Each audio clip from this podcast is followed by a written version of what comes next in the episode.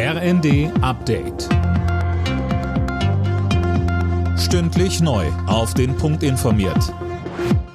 Ich bin Linda Bachmann. Guten Tag.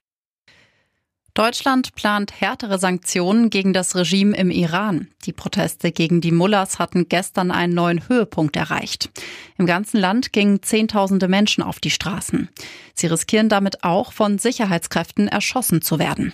Grünchef Nuripur sagte am Abend im ersten, es ist sicher auch möglich, einen Wirtschaftsschrauben weiter zu drehen. Aber entscheidend ist jetzt, dass diejenigen belangt werden, die derzeit äh, auf Leute und auf ihre Kinder schießen lassen. Die Zahl der minderjährigen Toten ist gewaltig. Ein weiterer Grund, warum die Leute jetzt äh, nicht mehr Ruhe geben und weiter auf die Straße gehen.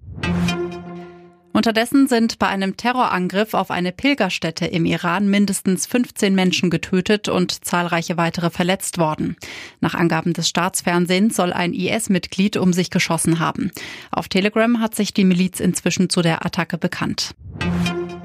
Finanzminister Lindner stellt heute die Herbststeuerschätzung vor. Bund, Länder und Gemeinden können bis 2026 mit deutlichen Mehreinnahmen rechnen. Durch die hohen Preise spült die Mehrwertsteuer gerade mehr Geld in die Kassen.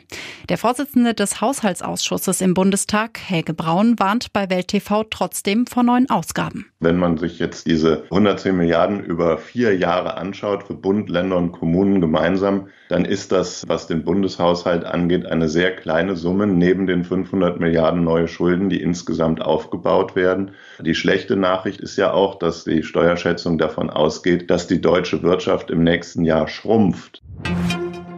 In der Fußball-Europa League wird es heute wieder für die deutschen Clubs ernst. Dabei empfängt der SC Freiburg, Olympiakos Piraeus und Union Berlin spielt zu Hause gegen Braga.